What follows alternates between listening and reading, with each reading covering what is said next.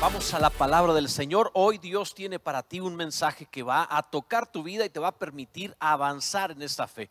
Le hemos titulado este mensaje, ¿en verdad crees? O sea, lo que te quiero preguntar es que si en, serio tú crees de todo tu corazón. Este mensaje está basado en el Evangelio según Mateo en el capítulo 8, los versículos 5 en adelante, para hablarte acerca de una experiencia en la cual el Señor Jesús se maravilló y elogió la fe de un hombre que verdaderamente mostró que estaba confiando en el Señor. Dice Mateo capítulo 8, verso 5, entrando Jesús en Capernaum, vino a él un centurión rogándole y diciendo, Señor, mi criado está postrado en casa, paralítico, gravemente atormentado. Y Jesús le dijo, yo iré y le sanaré. Respondió el centurión y dijo, Señor, no soy digno de que entres bajo mi techo, solamente di la palabra y mi criado sanará porque también yo soy hombre bajo autoridad. Mira, pon atención a eso. También yo soy hombre bajo autoridad y tengo bajo mis órdenes soldados y digo a este ve y va y al otro ven y viene y a mi siervo hace esto y lo hace. Al oírlo, Jesús se maravilló y dijo a los que le seguían, de cierto os digo que ni aún en Israel he hallado tanta fe. Mira, cuando eras un niño, Tú tenías una capacidad de fe extraordinaria. Te podían contar la historia que fuera y tú la creerías. Podías pensar que un hombre vestido de rojo entraba por una pequeña chimenea a traerte regalos una vez al año. Podías pensar que dejando un diente bajo una almohada un ratón te traería una moneda o una recompensa. Podías creer lo que fuera. No importa lo que te contaran. Tu mundo imaginario fantástico era espectacular. Y tu confianza, tu fe en la palabra de tu padre, de tu madre o de alguien más era increíble lo que te dijeron tus maestros en los primeros años, lo que te dijeron tus familiares en los primeros años, estabas dispuesto a creerlo sin cuestionarlo. Simplemente tienes una capacidad de confianza y de fe extraordinaria. Pero ¿qué fue lo que sucedió? No sé si en algún momento de tu vida tuviste desilusiones, tuviste problemas, tuviste situaciones adversas que te lastimaron y que te desilusionaron respecto de las demás personas que te contaban algo. Alguien te mintió, alguien te defraudó. Con el paso de los años dejaste de confiar y comenzaste a cuestionarlo todo. El problema es que también dejaste de confiar en Dios. Y cuando comenzaste a dejar de confiar en Dios, te llenaste de afanes y de preocupaciones y de momentos tan adversos, tan difíciles, que rodeaste tu mundo, no de la fantasía infantil que te hacía soñar y vivir entusiasmado, sino de la, del afán, de la angustia adulta que te hizo sufrir. Esto es por haber perdido tu fe, haber perdido tu confianza. Ahora bien, cuando el Señor Jesús habla acerca de esto, está hablando de un hombre, un centurión, no un judío, no un rabino, no alguien entrenado en las cosas de Dios, ni en la religión, ni en la palabra, sino un centurión, un hombre que aparentemente no tenía nada que ver con aspectos de fe, pero maravilló a Jesús al punto que Jesús lo elogió como la fe más grande que él había encontrado. Esto no es insignificante, esto es muy importante. Yo quiero preguntarte a ti que te dices creyente si en verdad crees. Si de verdad como creyente, si es que eres creyente, en verdad, en serio crees, todo lo que el reino de Dios tiene está disponible mediante la fe. No es que no haya momentos difíciles, sino que esos momentos difíciles tienen que ser confrontados a través de la fe y no redefinir nuestra fe por los malos momentos. Cuidado con perder nuestra confianza. Así que te hablaré de esto primero. Si crees, buscas a Jesús. Si en serio crees, buscas a Jesús. El verso 5 dice, entrando Jesús en Capernaum, vino a él un centurión rogándole y diciendo, Señor, mi criado está postrado en casa, paralítico, gravemente atormentado. El centurión era un conquistador. El centurión representaba al imperio romano, estaba acostumbrado a ordenar, a mandar. Estamos hablando de alguien que no tiene, por decirlo así, debilidad o alguien que estirará la mano para pedir. No va a rogar, es un centurión. Este hombre representa el poder que domina el mundo. No es alguien que se va a acercar a rogar, al menos no es lo que esperaríamos, pero lo rompió la necesidad y el amor que tenía para con su siervo enfermo. lo amaba, no lo vio como de su posesión, no lo vio simplemente como un esclavo, lo amó, lo, vio con el corazón. Y la verdad es que el corazón cuando se ama no tiene reglas. Cuando se ama puede pasar por encima de todo poder y se va a humillar. Esto es lo que la hace, se humilla. El amor acaba con el orgullo. El amor acaba con la soberbia. El amor acaba con las barreras que nosotros levantamos y nos hace buscar a Jesús. En este caso, este hombre buscó a Jesús porque amaba a su siervo y confiaba en Jesús a pesar de no ser un hombre religioso. Un hombre así puede rogar por la sanidad de su siervo. Si un hombre así puede hacer esto, ¿qué es lo que impide que tú ruegues a Jesús desde la perspectiva no de la necesidad, sino de la fe. Esto es importante. Decían los viejos en la antigüedad, hasta hoy nos ha llegado sus dichos, ve la tempestad y no se hinca haciendo referencia cuando alguien en medio de su necesidad no ora. Y yo sé que en la necesidad todos oramos, pero realmente estamos orando con la fe, con la confianza, o estamos simplemente desahogando nuestra eh, frustración, nuestra necesidad. No es lo mismo cuando en la adversidad explotas y clamas y gritas buscando a Dios que cuando te diriges a Dios buscándolo con fe. A Dios no lo mueve la necesidad, sino la fe. Eso es lo que realmente está buscando. La necesidad lo llevó a rogar, pero es la fe lo que hizo que le respondieran. Esto es importante. Y esto es lo que debe hacer un creyente, buscar a Dios. En segundo lugar, si crees, atraes a Jesús. Qué importante es eso. Si tú crees, vas a atraer a Jesús hacia tu vida. El verso 7 dice, Jesús le dijo, yo iré y le sanaré. Jesús es atraído por la verdadera fe. Ahora, yo tengo que decirte que Jesús no tenía por costumbre ir a visitar a la gente para orar por ellos. De hecho, se trataba de un gentil. El centurión era romano, no era judío. Jesús ya había mostrado cierta apatía en el hablarle o tratar con los que no eran judíos. Y no lo hacía porque fuera alguien cerrado, seco, religioso o malo, no porque no tuviera compasión, sino porque tiene una encomienda del Padre de ir a las ovejas perdidas de la casa de Israel. Eso dijo a la mujer sirofenicia, aquella mujer gentil que lo buscó. Jesús era claro en su llamado, en su ministerio. Así que no era común que Jesús fuera a la casa de alguien y más de un centurión. Tenía que ser muy específico. Fue a la casa de, de saqueo por algo muy específico. Pero ¿por qué al centurión? ¿De qué se trataba? ¿Qué quería hacer? Jesús no es alguien que estaba necesariamente necesitado de popularidad. Muchas veces entró al templo de Jerusalén y solía entrar por el pórtico de Salomón, una puerta que estaba ahí que le llamaban la puerta, la, hermosa, le llamaban esa puerta. Y ahí había un paralítico que Jesús pasó por ahí varias veces y nunca lo sanó. Es impresionante que haya sido el apóstol Pedro tiempo después de que Jesús resucitó quien sanó al paralítico. ¿Por qué Jesús no lo hizo? O sea, Jesús no estaba eh, necesariamente rogando por milagros. ¿Por qué Jesús quiso ir a la casa del centurión contrario a su costumbre?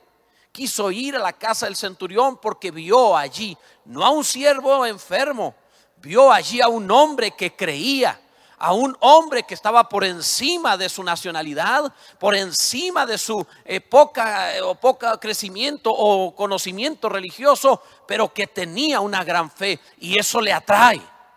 La fe atrae a Dios, la fe atrae al Señor, por eso le atrajo. Ahora, para entenderlo mejor, ¿qué es lo que atrae? A los seres humanos. El hombre, ¿por qué es atraído? El hombre puede ser atraído a lo mejor por el deporte, a lo mejor por las amistades. El hombre puede ser atraído por eso. El hombre escucha un ambiente de deportes y de inmediato quiere participar. No puede jugar, pero se mete a los juegos de, de fútbol, por ejemplo. Parece un panda en cámara lenta, pero ahí va otra vez a jugar como cuando era niño. Le atraen esas cosas. Nunca deja de ser un niño grandote. Sigue pensando así. La mujer es atraída a lo mejor por aspectos de moda, a lo mejor por aspectos de amistades, las amigas, platicar con ellas. Un bebé atrae mucho a una mujer. En cuanto ve un bebé, se enternece. Son cosas que atraen a los humanos. Pero ¿qué atrae a Dios? Te decía hace un momento, no es la necesidad. Eso no atrae a Dios. El Señor no es atraído por la necesidad, porque si eso fuera, créeme, los pueblos eh, como eh, Kenia, pueblos africanos, pueblos en necesidad, Cuba también, serían pueblos en donde Dios estaría ahí manifestándose, pero no es la necesidad lo que le atrae, es la fe lo que le atrae. Eso es lo que realmente puede hacer que el Dios eterno y todopoderoso venga hacia ti que diga, no importa que la situación sea de muerte, no importa que sea sin remedio, no importa que haya pisado fondo, yo creo que Dios es bueno. Job dijo, aunque Él me matare, en Él esperaré. Es más, yo sé, dijo Job, aunque mi carne sea deshecha y mi piel con todo en mi cuerpo, con estos mis ojos, he de ver a Dios. Confianza, fe, eso atrae a Dios y hace que realice milagros. En tercer lugar, si tú crees, vas a exaltar a Dios. Alguien que cree exalta al Señor.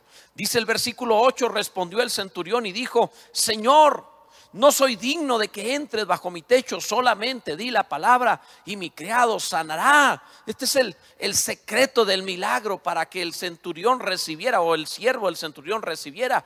No fue la humildad de él. Algunos enfatizan ese punto, pero no fue la humildad de él. No es que él se haya hecho menos es que él vio grande a Jesús. Es exaltar al Señor. No es el hacerse menos como hombre, es hacer grande al Señor en nuestras palabras, en nuestra manera de relacionarnos. Eso fue lo que hizo reconocer la grandeza de Jesús.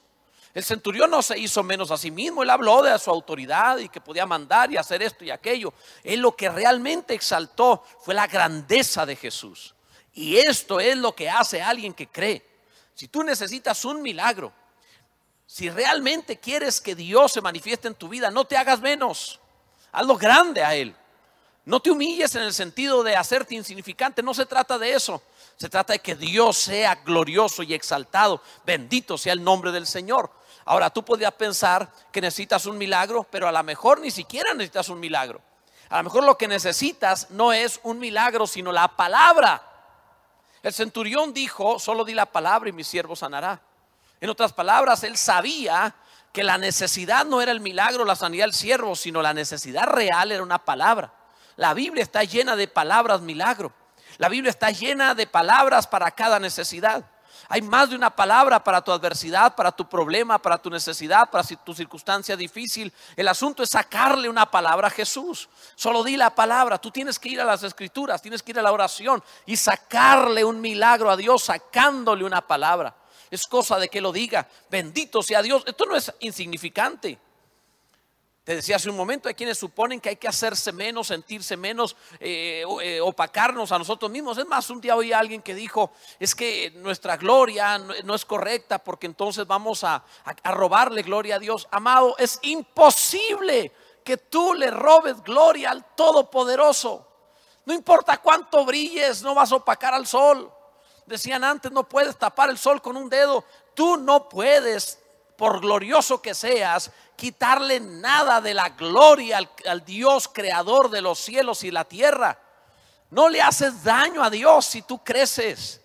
No es eso el asunto. El asunto de esto es engrandece al Todopoderoso. Declara con tus labios, tú tienes el poder, tú tienes la palabra, tú tienes el milagro. Solo háblalo y sucederá. Es todo lo que hace falta. Que Él sea Dios en tu vida. Vuelve a tener confianza, no te hagas menos. Exalta a Jesús. En cuarto lugar, si crees, reconoces la autoridad de Jesús. Dice el verso 9, porque también yo soy hombre bajo autoridad y tengo bajo mis órdenes soldados y digo a este ve y va y al otro ven y viene y a mi siervo hace esto y lo hace. Esto es, esto es lo más tremendo. El centurión creía en la autoridad de Jesús. Y aquí hay algo muy importante.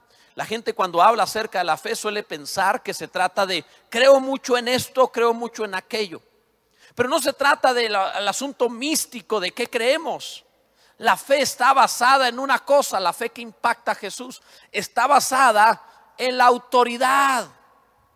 En eso está basada. El centurión no sabe mucha doctrina no fue educado en la Torá, no entró a una sinagoga, no estuvo con un rabino, él es un eh, romano, no es judío. Nadie le enseñó lo que sabrían otros. Conocía mucho menos Biblia la que tú y yo conocemos.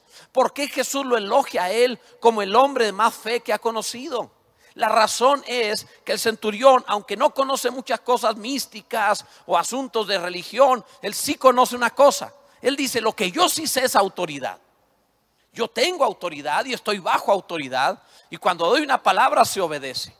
Él sabía acerca de la autoridad. Y esto es maravilloso porque no es soberbia usar la autoridad, es el entendimiento del reino de Dios. El uso de la autoridad es el entendimiento, el funcionamiento del reino de Dios. Él, dice, no soy digno que entres bajo mi techo, no porque se haga menos, sino que en comparación a Jesús entiende la autoridad del rey y dice, oye, es que tú eres, o sea, yo tengo autoridad, le puedo decir a este ve y va, sí, sí, pero tú eres el rey. ¿Quién soy yo delante del rey? Es la grandeza de Jesús lo que estaba viendo. Y él entiende esto maravillosamente porque sabe quién tiene la autoridad. Debe saber que ninguno que tiene fe rebelde. Porque todo el que tiene fe entiende la autoridad del reino de Dios. Este hombre es lo que hace. Te voy a poner una ilustración muy sencilla. El pueblo de Israel, cuando el Señor lo llevó de Egipto a la tierra prometida, le dio palabra específica de que entraran a la tierra y la conquistaran. El pueblo de Israel dijeron, nosotros no podemos entrar. Ahí hay gigantes, hay ciudades amuralladas. Es mucho para nosotros, no podemos, somos como langosta delante de ellos. Nos van a matar. Y luego dijeron, ¿para qué nos trajiste? ¿Para qué nos sacaste de Egipto? Para que nos maten los egipcios. Esas palabras del pueblo ofendieron a Dios. Y ahí tengo un secreto. La incredulidad es una ofensa a Dios. No tenerle confianza es difamar a Dios. La preocupación y la angustia, el decir, ¿qué haremos ahora? Nos van a matar. El no poseer lo que Dios tiene para ti es una ofensa. Dios se molestó. La palabra de Dios dice que se molestó tanto que le digo, está bien, como ustedes creyeron, lo que ustedes han dicho, se van a morir en el desierto. Porque eso fue lo que hablaron. El Señor ve como algo muy importante la fe. Si tú dudas y no consigues, no peleas, no luchas por lo que Dios tiene para ti, le ofendes. No puedes frenar, no puedes detenerte. Tienes que salir de toda imposibilidad y de, decir, soy una langosta, estoy ante lo gigante, no voy a poder. Tienes que salir de eso y decir, el Señor me trajo hasta acá para lograr esto y hacer lo otro y abrir tu creatividad y sacar tu carácter y salir adelante porque esto honrará a Dios y será verdadera fe. Dios está esperando eso de ti. Está esperando que te animes, que te avientes, que, te, que seas arrojado, que seas valiente, que te esfuerces. ¿Cuántas veces le repitió a, Josué, esfuérzate y sé valiente? Porque esto es fe, conquistar lo que Dios tiene para ti. El, el centurión lo entendía, como nadie, por eso tenía más fe que todos, porque él entendía, la fe se basa en una cosa, Dios puede y yo le tengo confianza. Entonces no hay preocupación en ello, hay confianza, hay seguridad. Bendito sea Dios. En quinto lugar, si crees, asombras a Jesús. Dice el verso 10, al oírlo Jesús se maravilló y dijo a los que le seguían, de cierto os digo que ni aún en Israel he hallado tanta fe. Eso es impresionante. Eso es fuera de serie.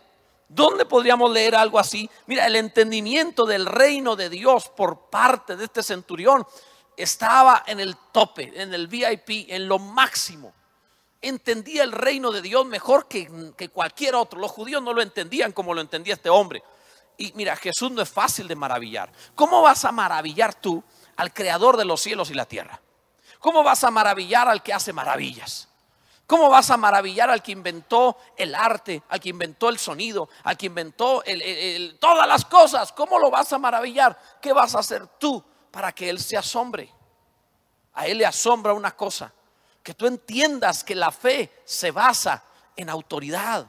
Eso lo maravilló, porque todos los problemas del universo son problemas de autoridad. Y todas las soluciones para este universo son unas soluciones de autoridad. Nada más volver a confiar. Él tiene la autoridad. Él tiene el poder. De esta salgo porque tengo el permiso de Dios para salir. Bendito sea el nombre del Señor. Este hombre tenía el secreto del universo. Ahora Jesús dijo, ni en Israel he hallado tanta fe. Eso es de otro nivel. Ni en Israel. ¿Cómo que ni en Israel? Entendamos, en Israel está Abraham. Abraham había tenido a un hijo por un milagro. Abraham había llevado a ese hijo a un monte para sacrificarlo a Dios porque dice la carta a los hebreos que él tenía confianza, él creía que Dios es poderoso para levantarlo aún de las cenizas. Abraham tenía esa confianza que podía degollarlo, matarlo, prenderle fuego, hacerlo cenizas y que Dios se lo levantaría. Pero aún así, la fe de este centurión es más grande que la de Abraham. Ni en Israel, dijo el Señor, hay tanta fe. Esto es fuera de serie. En Israel encontramos personas como Moisés. Escribió el Pentateuco, los primeros cinco libros, la Torá. Vio a Dios cara a cara, por decirlo así. Habló con Dios 40 días en el monte. Recibió las tablas de la ley escritas con el dedo de Dios. Él se hablaba con Dios como Abraham, como con su amigo. Y a pesar de que fue el hombre que extendía la vara y había plagas o el mar se abría, con todo, eso no fue tan maravilloso a los ojos del Señor como un centurión que le tiene confianza. Comprende cómo funciona la fe. La fe más grande no es que creo mucho. La fe más grande es, no me preocupo, di la palabra, tú tienes la autoridad. Sé que todo está, Señor Jesús, en tu mano. Solo háblalo y está listo. Bendito sea Dios. Alguno debería cantar una alabanza en esto. Alguien debería, ¿cómo me gustaría tener a la iglesia presente para que pudieran adorar y clamar y gritar y aplaudir? Porque esto es impresionante. La autoridad en el reino de Dios desatada por alguien que tiene confianza y que le entiende el centro. Yo no sabía religión, pero sabía una cosa. Yo le digo a un siervo que vaya y va. Le digo que venga y viene. Le mando a alguien que haga una cosa y la hace. Yo conozco la autoridad porque tengo autoridad que me fue dada por parte de un imperio. Este hombre lo entendía. Y dice, pero ¿qué es este imperio y quién soy yo? Yo soy indigno. Tú eres el rey. Yo no soy digno de que tú entres en mi casa. Tú eres el rey, el creador de todo. El señor de los cielos y la tierra. Yo que, que represento al imperio romano soy un indigno. Tú eres el señor. Di la palabra. Eso maravilló a Jesús. Eso es confianza. Eso es fe. Esta es la fe más grande que existe en la Biblia un hombre que tiene el conocimiento de la autoridad. ¿Habrás de creerle más a la pandemia, a la crisis económica, a la enfermedad, a la situación de los hombres, a la violencia o la inseguridad? ¿Habrá de creerle más a que no tengas en la cuenta bancaria nada o no tengas cuenta bancaria? ¿Habrá de creerle más al dolor del estómago por hambre? ¿Habrá de creerle en serio a eso? No estoy diciendo que no sea real, pero hay alguien más real que eso y es el Todopoderoso que anduvo entre nosotros y que tiene una palabra para tu milagro. Confía en Él, confía en Él. Cuando estés muriendo, confía en Él. Cuando parezca sin salida, confía en Él. Cuando quiera renunciar, confía en Él. Di una vez más, saldré de esta, me voy a levantar, me recuperaré. Este no es el final, este no es el último momento, no es un callejón sin salida, saldré de esta. Porque he confiado en Jesús. Esto es la fe. He confiado en Él. Bendito sea Dios. Entiendo la autoridad. Si crees, eres engrandecido juntamente con Jesús. Por causa de Él, tú eres engrandecido. Dice el verso 11 y os digo que vendrán muchos del oriente y del occidente y se sentarán con Abraham e Isaac y Jacob en el reino de los cielos. Mas los hijos del reino serán echados a las tinieblas de afuera. Allí será el lloro y el crujir de dientes. El centurión era gentil. Ahora, cuando tú ves al respecto de esto, no es insignificante. Un gentil no tenía participación en lo que era el reino de Dios en ese tiempo, porque todo el trato era hacia los, hacia los judíos los gentiles, aquellos no judíos, estaban fuera. Pero el Señor dijo una palabra muy provocadora, que de hecho era bastante complicada para su época. Para los judíos, los gentiles eran como perros, y así les decían. Pero viene Jesús y dice, os digo que por esa fe, este les adelantó a todos. Este se va a sentar con Abraham, Isaac y Jacob en el reino. Pero Jesús está hablando más allá. Jesús lo que está diciendo es esto. El Dios de Abraham, el Dios de Isaac, el Dios de Jacob, el Padre, el Hijo y el Espíritu. Tendrán este hombre la comunión de ellos, porque ha creído, porque ha confiado. ¿Sabe lo que significaba esto en los oídos de los judíos? ¿Qué estás diciendo? Que ese hombre que no es de Israel, que no está circuncidado, que no guarda la ley, que no respeta el sábado, estará delante de nosotros en el reino. Así es porque confió. ¿Sabes qué quiere decir eso también? Que no importa la problemática, la situación, el, asunto, como te encuentres. De todas maneras, a pesar de todo, Tú puedes irte hasta el primer lugar, puedes avanzar escaños y llegar hasta el primer lugar por una sola cosa. He decidido creerle a Jesús sobre toda circunstancia. Él tiene la palabra, bendito sea Dios. gloria a Dios. El Señor tenía este secreto guardado de que los gentiles serían parte del mismo cuerpo, lo dice la Biblia. Él sabía que serían incluidos, pero aquí estaba tomando la delantera este hombre. Y ahora no quedó allí porque dijo, y los hijos del reino serán echados fuera a las tinieblas, donde será el lloro y el crujir de, dientes. Ahora, eso suena terrible. No, no es algo insignificante, pero es más o menos lo que pasa cuando alguien deja de creer. Los judíos eran los hijos del reino. Y los hijos del reino decidieron no creerle a Jesús. Es lamentable cuando los hijos de Dios, los creyentes, no son creyentes. Que están sin dormir porque qué haré mañana. Que están angustiados porque cómo saldré de esta. Es increíble. No digo que no haya problemas, los he pasado. Sé lo que es el hambre, lo que es dormir en la calle, sé lo que significa tomar de la basura. Lo he vivido, lo sé pero también he experimentado el favor de Dios y he conocido que basta confiar para que te saque adelante y te cambie la vida. Solo confía. Jesús decía una y otra vez, tu fe te ha salvado. Ten confianza, decía, solo que cree y verás la gloria de Dios. En este caso, este centurión tenía un privilegio increíble, pero los judíos fueron quitados a las tinieblas de afuera, dice. No estarán experimentando, o sea, la falta de fe te roba los privilegios del reino de Dios, aunque seas hijo. Esto es grave, esto es delicado. Todo lo que hace falta es confiar. Te lo digo como a niño de cuatro años. Un, niño se acerca a una llave de agua y la abre por una sola eh, cosa que tiene en la mente. De ahí sale agua tiene la confianza y lo abre. Si tuviera incredulidad, dije, no, ¿para qué lo abro? Ahí no sale nada. Eh, la situación está muy difícil, no va, no va a salir agua de ahí. Si no creyera, no lo haría. Solo sé un niño. Y podrás entrar y recibir los privilegios del reino. Sé un niño. Solo confía y hazlo. Dios es bueno, bendito sea Dios, disfrutarás. En séptimo lugar, si crees, obtienes el milagro de Jesús. El verso 13 dice, entonces Jesús dijo al centurión, ve y como creíste te se ha hecho. Y su criado fue sanado en aquella misma hora. Bendito sea Dios. El centurión recibió lo que, lo que él había venido a buscar, pero obviamente porque en su fe habló eso. Y Dios le dio, no es porque la fe del centurión salvó al siervo, no, no fue así, sino que el Señor se maravilló de su fe y honró su fe sanando al siervo del centurión. Eso fue lo que pasó.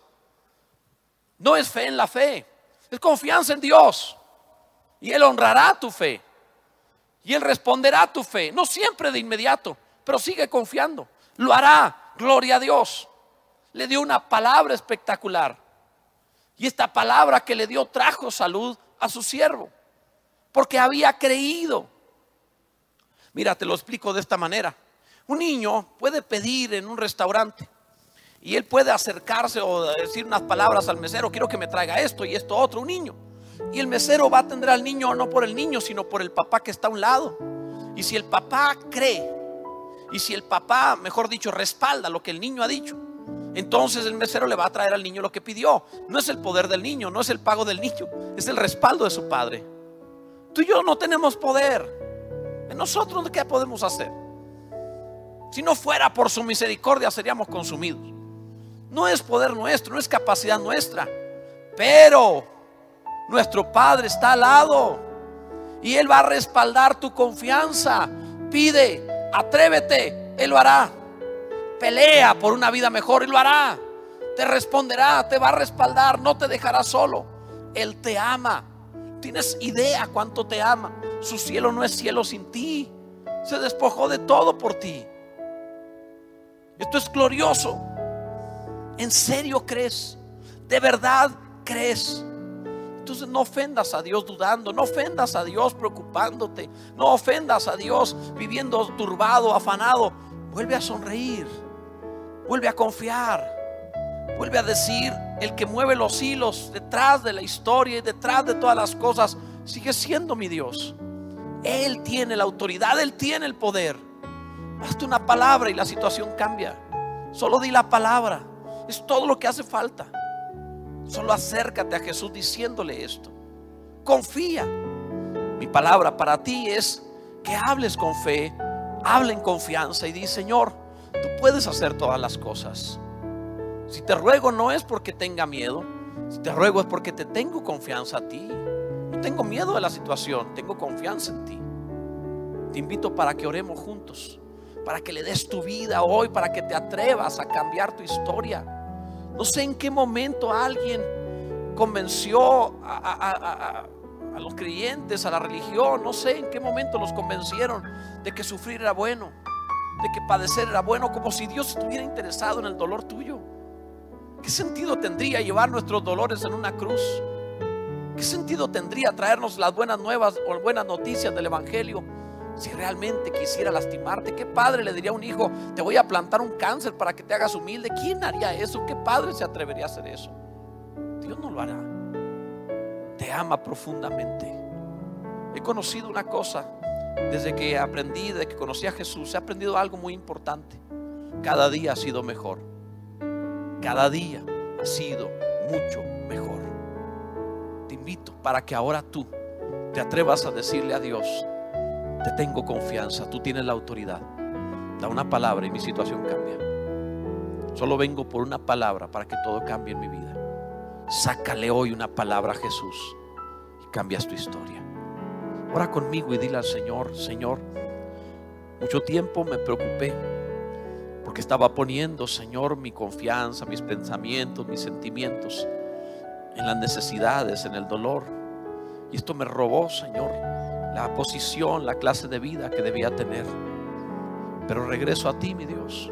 Confío en ti. Solo da una palabra. Es todo lo que hoy necesito. Envía tu palabra, Señor, para sanar, para salvar, para bendecir. Envía tu palabra, Señor. Este es el momento en donde te entrego una vez más mi vida. Te doy lo que soy. Aquí estoy. Viviré por lo que tú digas. Porque tú tienes la autoridad. Y a mí me irá bien siempre bajo tu autoridad. Gracias por tu bondad. Gracias Señor Jesús. Tú eres bueno. Si te has atrevido, tu historia va a cambiar radicalmente. Lo sé. He estado en los dos lados de la historia. Lo sé. Si te atreviste, qué bueno. La pandemia va a terminar y cuando termine habrá necesidad o habrá oportunidad, mejor dicho, de congregarnos. Será un buen momento para que nos acompañes si estás en alguna ciudad donde está alguna de nuestras iglesias. Pero si no es así, entonces ahí en tu ciudad busca una iglesia donde debes congregarte. No puedes quedarte sin la iglesia, porque es el medio que Dios escogió para perfeccionarnos y llevarnos a madurez. Así que te necesitas una congregación. Mientras tanto, o a distancia, te queremos servir mediante las redes sociales. Conéctate todos los días, tendremos una palabra para ti, te haremos reír, alegrarte, tener confianza, disfrutar y saber que la vida en Cristo es mucho, mucho mejor. En serio cree.